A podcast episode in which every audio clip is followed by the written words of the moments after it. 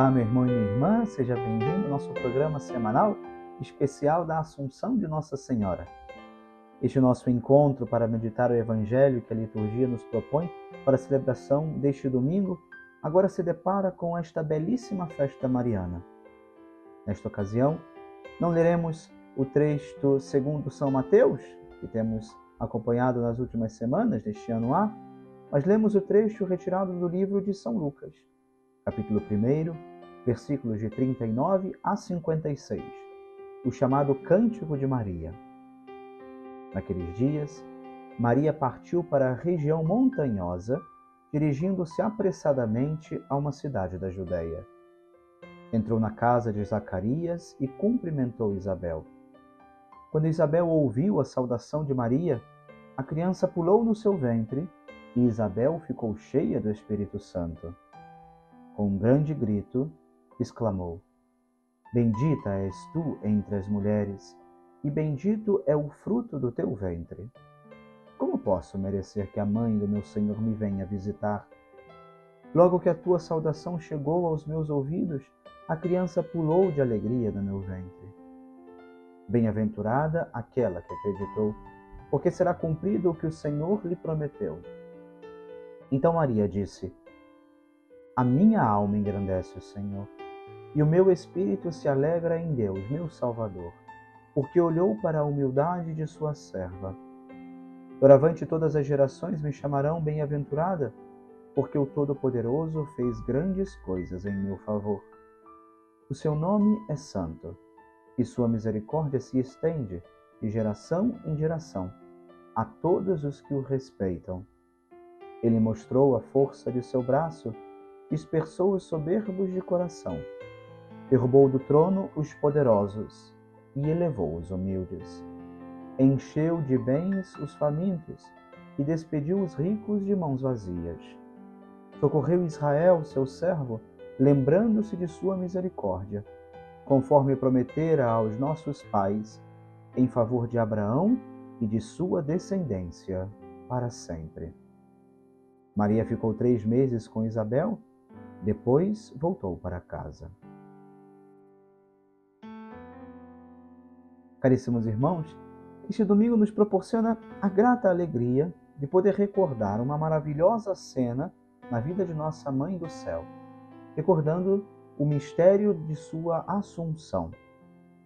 E nele, neste mistério, nós vemos também o mistério escondido de nossa própria vida, ao olharmos para o decurso da vida daquela que Deus preservou imaculada desde a sua conceição, vemos também o que aguarda aos que, justificados por Cristo, haverão de ser contados entre os bem-aventurados no céu. De fato, assim declara o Papa Pio XII em 1950 na Constituição Apostólica Munificentissimus Deus a Imaculada Mãe de Deus, a sempre Virgem Maria, terminado o curso da vida terrestre, foi assunta em corpo e alma à glória celestial. Este dogma, recentemente declarado, contém a verdade defendida e acreditada ao longo da história da Igreja.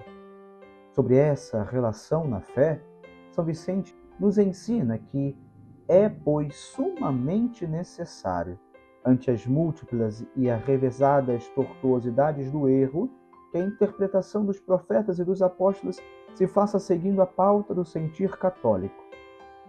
Na Igreja Católica, deve-se ter maior cuidado para manter aquilo em que se crê em todas as partes, sempre e por todos.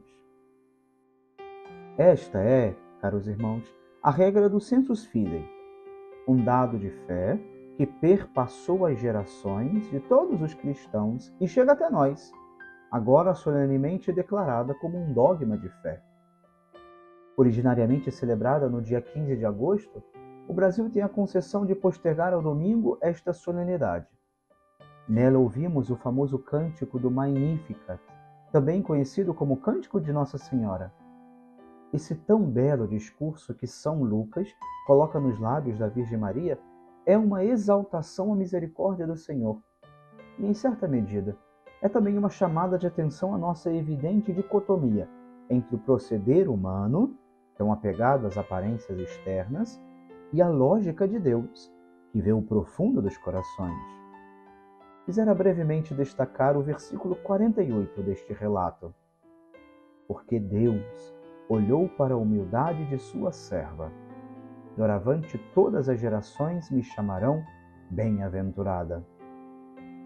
Aqui, caros irmãos, encontramos nosso lugar junto ao coração amoroso de nossa Mãe do Céu, quando também nós a proclamamos bem-aventurada, reconhecemos a sua humildade que aprouve a nosso Deus e Pai. Esta humildade que abre as portas do céu para orvalhar sobre nossa terra o justo esperado. Humildade que alcança do céu o dom inestimável de seu Filho feito homem. Humildade que a uniu inteiramente a Deus desde sua conceição imaculada. Humildade que também a nós ilumina no caminho de santidade.